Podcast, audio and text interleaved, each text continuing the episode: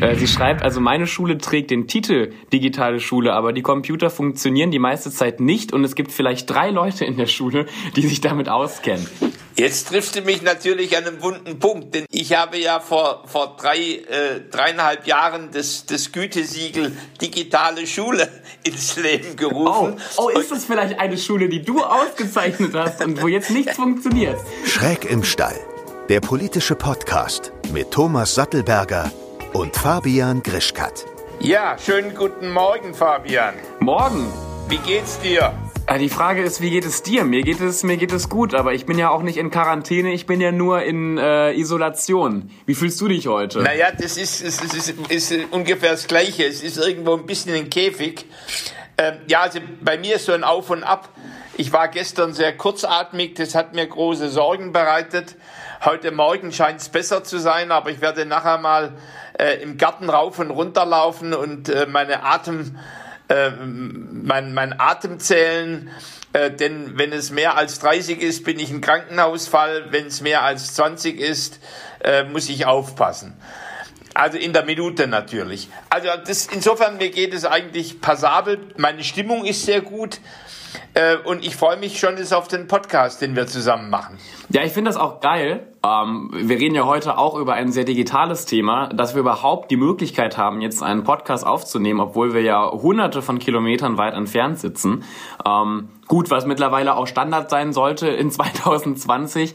Aber wir reden ja heute auch über Bildung und Digitalisierung und da ist, äh, ja, ich sag mal, die digitale Welt in der Schule gerade noch nicht so der Standard. Also äh, ich habe zum Beispiel jetzt auch mal auf Instagram ein paar Leute gefragt, was sie zu dem Thema zu sagen haben und da bekam ich auch schon direkt hunderte Antworten, dass ihre Schule so gar nicht digital wäre äh, und sie immer noch Overhead-Projektor nutzen würden und selbst die wären oft kaputt.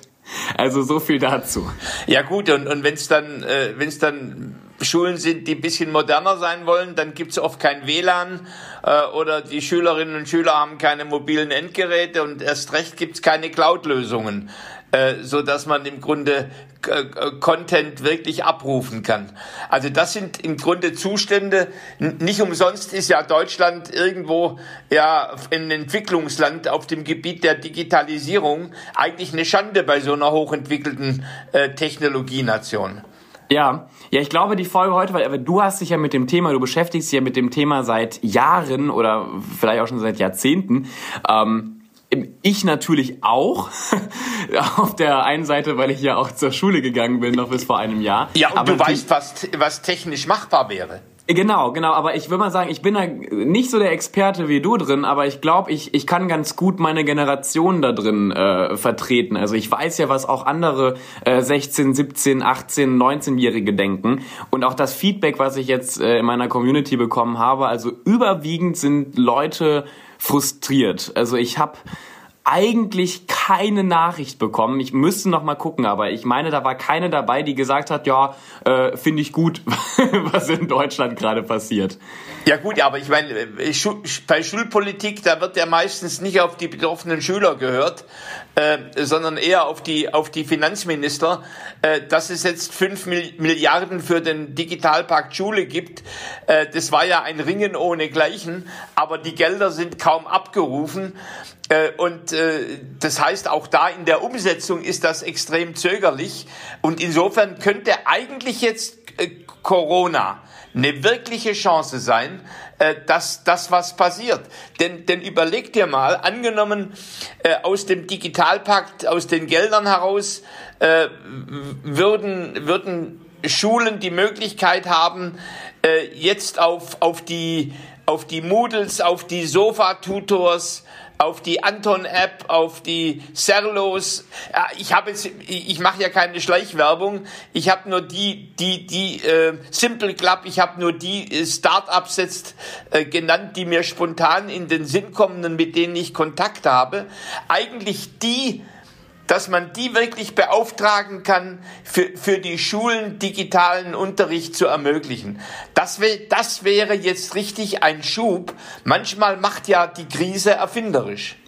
Ja, ich bin gerade ein bisschen traurig, weil du mir alle Sachen schon vorwegnimmst. Nein, ähm, ja, wieso was habe ich dir vorweggenommen? Nein, gar nichts. Ich wollte nämlich dich gerade bei mir, mir hat jemand nämlich auch geschrieben, äh, Tobias hat mir geschrieben, ähm, warum wurden von 5 Milliarden Fördermittel des Bundesbudgets nur 40 Millionen abgerufen? Ich bin jetzt bei der 40 Millionen mir nicht sicher, wie, wie die Zahl stimmt, aber es, es wurden ja tatsächlich recht wenige der, der, der bereitgestellten Gelder schon bereits genutzt.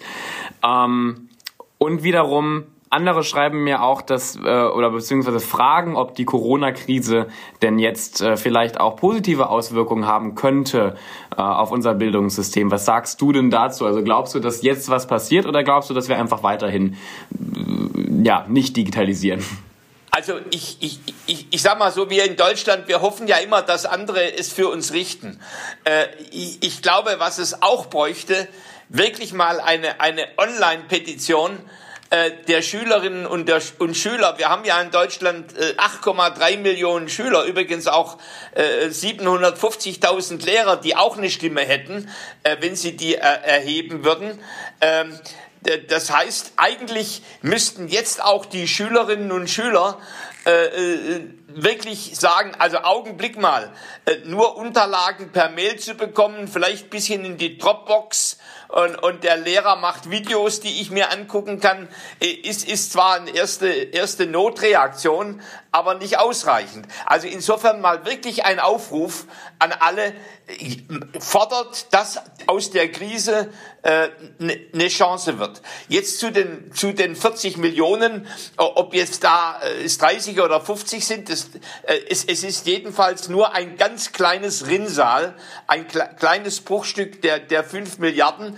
Aber man muss eine Schule, um Geld zu bekommen, muss sich auch durch Unmengen Formulare durcharbeiten. Und ich weiß das aus eigener Erfahrung, das packen ganz viele äh, äh Schulleiterinnen und Schulleiter oder Lehrer, die sich mit dem Thema Digitalisierung beschäftigen, schaffen das meist nicht. Ich selber tue es ja auch nicht, wenn ich die Behördensprache lese. Also insofern ist das, glaube ich, ein ganz wichtiger Grund, die Bürokratie, dass wir heute noch nicht schnell genug sind. Ich glaube, in Bayern gab es vor zwei, drei Wochen erst 16 Schulen, äh, die die Fördermittel überhaupt beantragt hatten, bei Tausenden von Schulen. Also insofern, jetzt wäre eigentlich die Zeit zu sagen, Augenblick, lassen wir doch die los und, und die rein, die, die im Grunde schon seit Jahren erfolgreich äh, im, im Online-Sektor Bildung anbieten, äh, tolle, tolle Videos äh, drehen, ähm, in die, in die Sheets haben, auf denen man Fragen beantworten kann, wo man interaktiv, wenn man nicht weiterkommt, äh, sich, sich melden kann und Hilfe kriegt ähm, und vieles andere mehr. Ich meine, die, die Namen der Startups, die ich vorher genannt habe, das, das sind ja heute schon zum Teil auf den Plattformen Millionen von Schülern jeden Monat.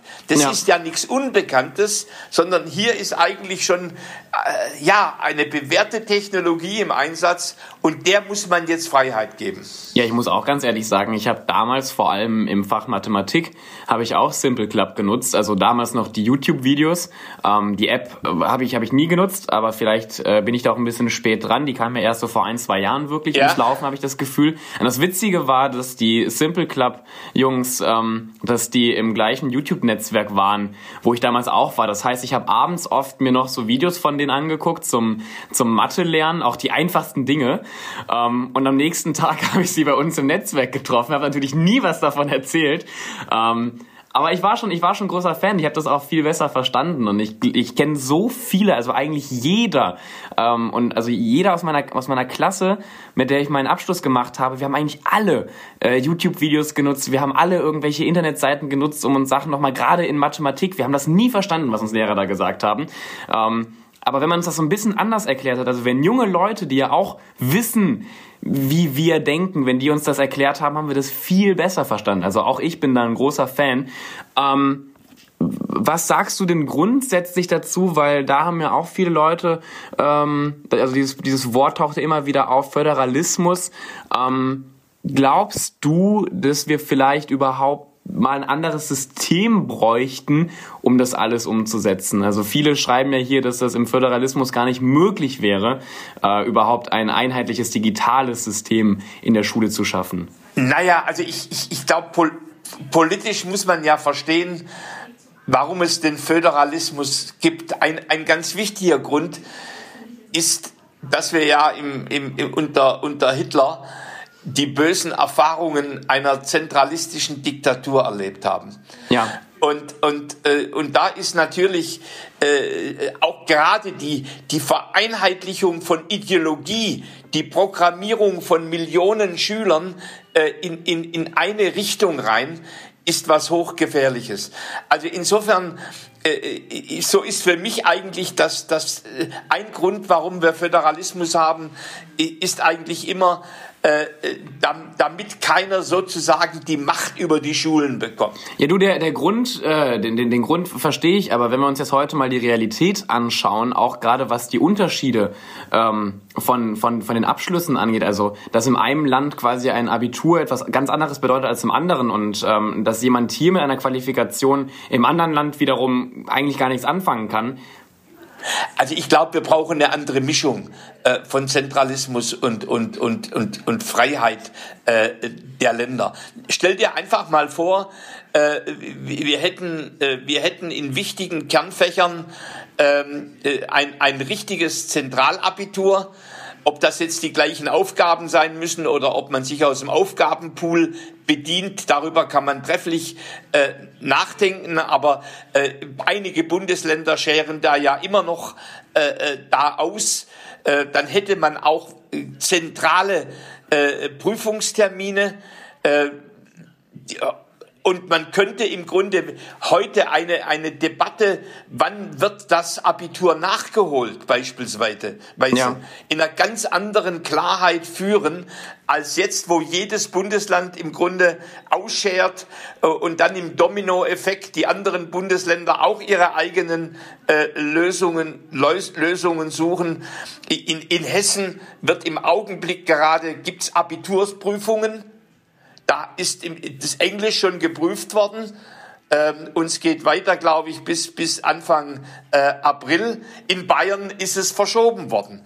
Also insofern ein einheitliches Zentralabitur, glaube ich, ist mit, mit einheitlichen Terminen aber auch mit der Freiheit der Länder unterschiedliche Aufgaben zu wählen. Äh, das wäre eine tolle Sache und ein richtiger politischer Schritt, den es umzusetzen gibt. Und jetzt kommt natürlich noch was dazu, damit man nicht Beerdigungskerzen äh, beim Abitur aufstellt, weil, weil ein Land miserabel äh, die neun, neun Schul- oder acht Schuljahre gestaltet hat, ja. ähm, wäre es natürlich möglich, dass man zwei Stichtagsprüfungen macht äh, in, in, diesen, äh, in, in dieser gesamten Schul Schulzeit, so eine Schule rechtzeitig erkennen kann, äh, wenn, wenn es sozusagen im Qualitätsniveau äh, deutlich absackt oder drunter liegt und eine Möglichkeit hat aufzuholen. Drüber liegen ist ja wunderbar.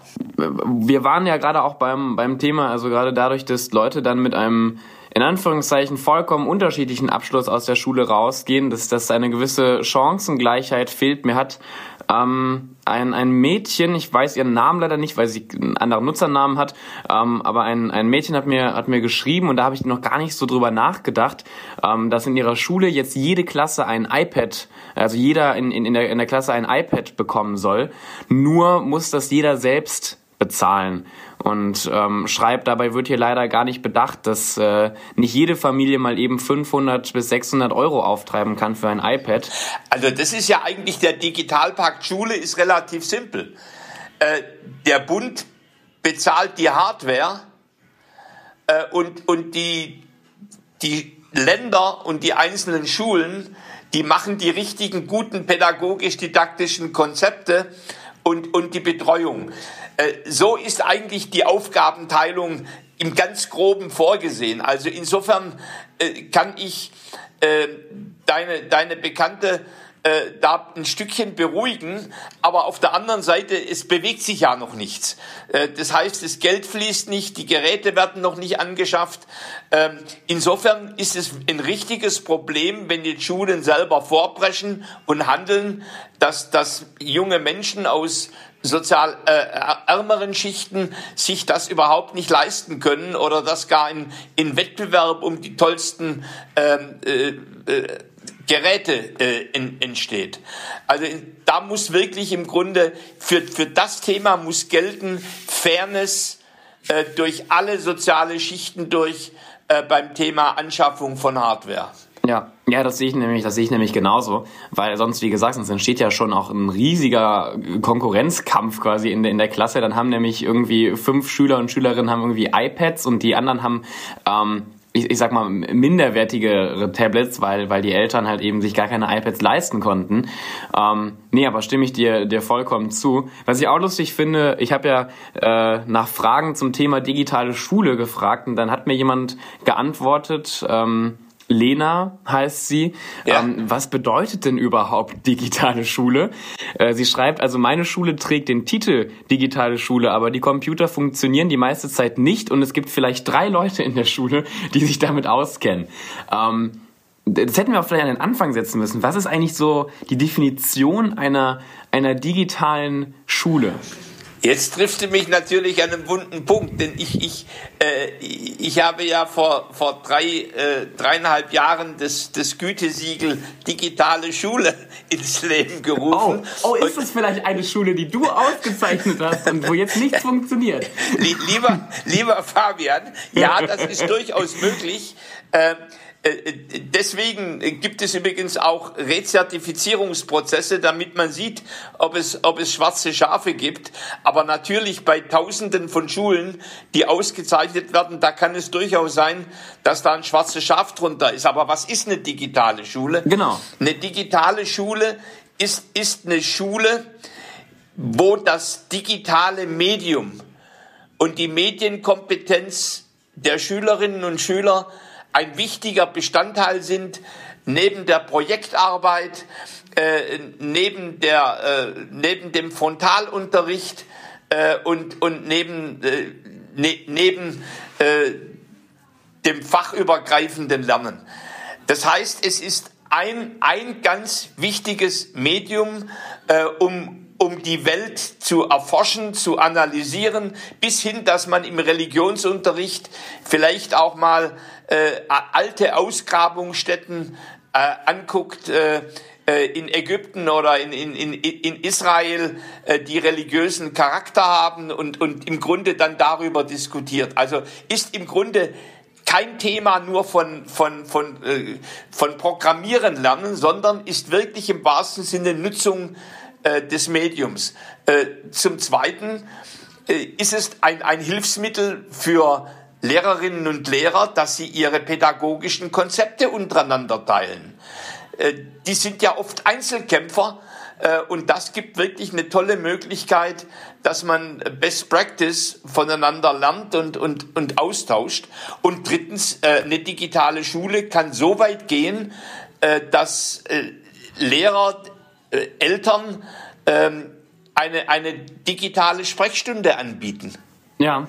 Also im Grunde, du hast verschiedene Entwicklungsstufen für eine digitale Schule. Sie beginnt im Regelfall äh, mit, mit, mit pädagogisch-didaktischen, online-basierten Konzepten und geht bis rein in die Digitalisierung der Prozesse, auch der Verwaltungsprozesse einer Schule.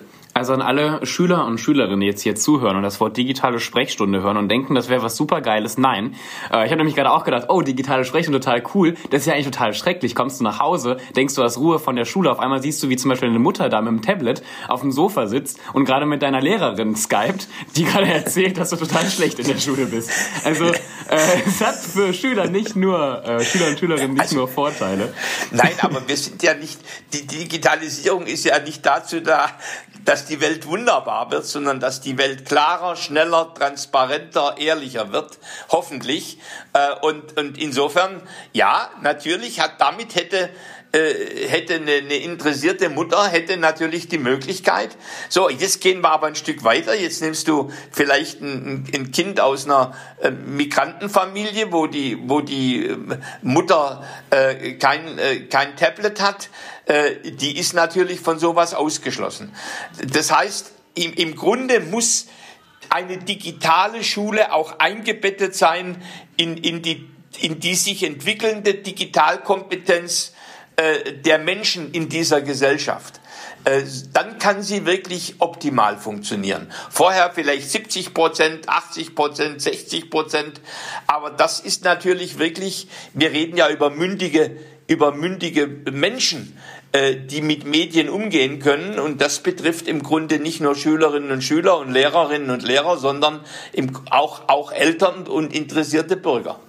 Menschen, die mit Medien umgehen können, da denke ich an meine etwas älteren Lehrer und Lehrerinnen, die ich damals hatte. Und ich bin mir nicht ganz sicher, ob die alle zum Beispiel mit Tablets wirklich umgehen können. Also das sind, das sind tolle Menschen. Ich möchte hier nichts gegen meine alten Lehrer und Lehrerinnen sagen, ähm, obwohl ich viele von denen auch nicht so gemocht habe. Naja, ähm, aber ich bin mir nicht sicher. Ja, du warst die, ja auch kein einfacher Schüler. Ja, ich wollte gerade sagen, die meisten von, von, von denen haben wahrscheinlich mich auch nicht gemacht. Nein, ähm, Glaubst du, glaubst du, dass man vielleicht auch mehr ähm, im, im Thema Umschulung machen muss? Also ich kann mir nicht vorstellen, dass gerade alle Lehrerinnen und Lehrer, gerade die etwas Älteren, sofort wissen, was sie zu tun haben, wenn es zum Beispiel darum geht, wir unterrichten jetzt mit einem iPad.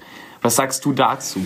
Also erstens, ich, ich sehe ja gerade online, dass, dass mehr und mehr Initiativen äh, her, hervorkommen, wo, wo, kommt, wo digital kompetentere Lehrer äh, solchen, die nicht ganz so kompetent oder gar nicht äh, äh, damit äh, zu Hause sind, wo die im Grunde denen Hilfe, Hilfe anbieten. Das heißt, ja. die Krise, eigentlich ist jetzt die Krise die Chance dass in jeder Schule ein gesamtes Kollegium, vielleicht nicht alle perfekt, aber Schritt für Schritt äh, sich Digitalkompetenz erwerben. Das ist der, die erste Antwort. Die zweite Antwort, in normalen Zeiten finde ich, und da stimmen wahrscheinlich einige meiner politischen Freunde mit mir überhaupt nicht überein, finde ich, muss es eine Fortbildungspflicht geben auf dem Gebiet Medienkompetenz für Lehrerinnen und Lehrer. Das darf nicht nur im, im, im freiwilligen äh, äh, Benehmen liegen, dass einer sagt oder eine sagt, ich, ich mache das jetzt, weil es mir Freude macht oder weil ich neugierig bin, äh, sondern wir müssen wirklich die gesamte Lehrerschaft in dieser Frage alphabetisieren. Jetzt bin ich aber neugierig geworden. Wer stimmt dir denn da nicht zu? naja, also die, äh, die, es gibt natürlich äh, unter Menschen, die für die Freiheit stehen, äh, ganz viele, die sagen, also mit, mit Zwang wird man das Thema nicht lösen. Ähm, ich, ich bin ja auch jemand, der, der überwiegend sagt, Menschen müssen aus eigener Ansicht äh, äh, zu, zu ihren Entscheidungen kommen. Aber es gibt einfach Situationen, nimm mal so einen Fall wie jetzt die Ausgangsbeschränkungen. Da werden natürlich Grundrechte der Bürgerinnen und Bürger beschränkt. Ja. Ja, äh, und, und natürlich, wenn ich sage Fortbildungspflicht, äh, dann wird im Grunde auch das Recht eines Lehrers oder beschränkt, das zu, zu, sich weiterzubilden, was er oder sie möchte, oder es nicht zu tun. Ne? Und also insofern bin ich da äh, jemand, der in so einem Fall, denn wir reden ja, wenn es um die Digitalisierung geht, eigentlich so etwas wie die, wie es das letzte Mal bei der Erfindung des Buchdrucks durch Gutenberg in Mainz gegeben hat, äh, also im Mittelalter. Wir reden im Grunde über eine, ja, nicht nur einen technischen, sondern über einen gesellschaftlichen ja, die Fachleute sagen Paradigmenwechsel, also wo wirklich die Gesetze einer Gesellschaft sich auf den Kopf stellen. Und das tun sie ja in der Digitalisierung. So, und insofern, da bin ich schon jemand, der sagt, also da müssen die Lehrer und Lehrerinnen anders in die Pflicht genommen werden. Übrigens gibt es in, in, in den Landesschulgesetzen überall die abstrakte Verpflichtung für Lehrer, sich fortzubilden. Es ist nur nicht präzisiert, was das heißt. Ja, aber ich finde das, ich finde das total mies, dass du das einfach sagen kannst, weil hätte ich das nämlich jetzt gesagt, hättest du mir wieder vorgeworfen, dass ich äh, ein, ein, ein vom Kommunismus äh, geprägter roter Hund wäre, der wieder hier eine Verstaatlichung möchte. Ähm, aber du, du kannst das einfach sagen. Finde ich, find Ja, ich, find ich so, so ungerecht ist die Welt, lieber Fabian. Die, ganz ungerecht. Ich werde sofort immer in so eine Ecke gedrängt. Nein. Ähm, was, was ich dich noch fragen wollte, weil das, das haben mich auch gerade ziemlich viele äh, junge Schüler und Schülerinnen gefragt. Ähm, ich glaube, viele, die auch äh, sehr an, an, an Science-Fiction-Filmen interessiert sind. Ähm, wie lange dauert es denn, bis wir quasi so Klassenzimmer haben aus so ganz futuristischen Filmen. Also weißt du, wo es keine Ja, ja. Tafel mehr gibt, wo es keinen blöden Overhead-Projektor mehr gibt. Was glaubst du, kann das überhaupt, wird das überhaupt passieren? Ist es vielleicht schon in zwei bis fünf Jahren? Dauert das noch über zehn Jahre? Also ist, ist ganz verrückt, dass du mich jetzt das fragst. Ich hatte äh, vor ein paar Tagen ein langes Gesp Gespräch mit einem ähm, äh, Gründer und, und der sagte mir, dass er eigentlich eine Vision hat, dass wir Lernwelten schaffen sollten, wo die Museen, die Freizeiteinrichtungen, ähm, äh, die, die, die, die Städte, die Geschäfte, äh, wo, wo das alles sozusagen ein riesiger Lernraum ist, in, in dem Menschen lernen. Ja. Beispielsweise, äh, es wird ja oft gesagt, ich, äh, dass man in der Schule nicht mal lernt, was sind, äh, was sind die Haftungsbedingungen bei Verträgen, die man eingeht, wenn man was kauft und, und, und. Also, dass sozusagen die, der Alltag ähm, im, im, und das abgebildet im virtuellen Raum das große Lernfeld wird. Also es gibt schon Menschen, die über sowas nachdenken, aber bis auf so einer Vision tatsächlich Realität wird, ah, Und wir reden hier von Deutschland. Ja, also ich würde mal sagen, das sind ja dann alles junge Menschen in deinem Alter. Ich, ich vermute, äh, die werden dann 50 sein, äh, bis das in Teilen Realität ist. Oh. Oh, oh weia. Oh weia. Oh weia. Das, äh, ja, das äh, sind nicht so tolle Aussichten. Also für alle Schülerinnen und Schüler, die vielleicht auch durch mich diesen Podcast hören, ähm, macht euch nicht zu große Hoffnung. Nein, ähm, Hoffnung, Ja, Hoffnung ist aber ja immer das- toll. Ja, aber wir reden jetzt ja über eine Vision, Fabian. Ja. Äh, äh, das ist ja äh, äh, im Grunde, ich glaube, wir können froh sein, wenn wir schaffen, wirklich in, in fünf bis sieben Jahren wirklich unser, unser schulisches System tatsächlich so auszustatten, wie ich es mal beschrieben habe, dass es eine digitale Schule ist. Ich glaube, ich bin da immer ein sehr ein, ein Realist. Äh, äh, träumen kann man viel. Am Schluss muss man PS auf die Straße bringen. Äh, und da ist für mich das Thema das Wichtigste. Und ich glaube, damit können wir diesen Podcast auch wieder ganz gut abschließen. Es sei denn, du möchtest noch unbedingt was sagen zum Thema Schule und Digitalisierung. Ja, also ich würde schon gerne allen Schülerinnen und Schülern, die jetzt ähm, vor der Abitursprüfung stehen oder mittendrin, äh, möchte ich schon sagen, ich weiß, dass ihr unter erschwerten Bedingungen äh, euer Abitur macht. Äh, ich Nichtsdestoweniger, ich wünsche euch Glück und Erfolg. Ähm, und denen, wo das rausgeschoben wird, wünsche ich, und das ist dann für uns alle, dass es nicht zu lange rausgeschoben wird, denn das würde dann ja auch wieder heißen, dass diese schreckliche Corona-Krise ein Ende hat. Und, und allen Schülerinnen und Schülern, die jetzt nicht vorm Abitur stehen, aber sozusagen sch schulfrei haben, denen wünsche ich, dass Ihre Schule so schnell wie möglich gute digitale Lösungen schafft, damit das für die jungen Menschen, für euch als junge Generation in diesem Land nicht ein verlorenes Bildungsjahr wird. Ja, da schließe ich mich an. War jetzt Ähm. recht pathetisch, ne? Ja, das war auch, auch sehr emotional, aber finde ich schön. Ja. Ist ein, ist ein, ein, ein schönes Ende. Man kann ja auch mal am, am Ende eines Podcasts kann man ja auch mal ein bisschen äh, von den harten Fakten abschweichen, äh, abschweifen und äh, Danke, Fabian, werden. dass du mir das erlaubst. Bitte schön. Jetzt, jetzt versuche mich hier nicht wieder in die, in die kommunistische Ecke zu drängen. So, Ja, dass, ja, ich, ja, ich, ich erlaube dir das und der Staat erlaubt dir das auch und ich erlaube jetzt mir auch diesen Podcast zu beenden. Tschüss. Bis dann, tschüss. Schön, dass du bis zum Schluss zugehört hast. Der nächste Podcast kommt wie immer nächsten Sonntag. Bis dann.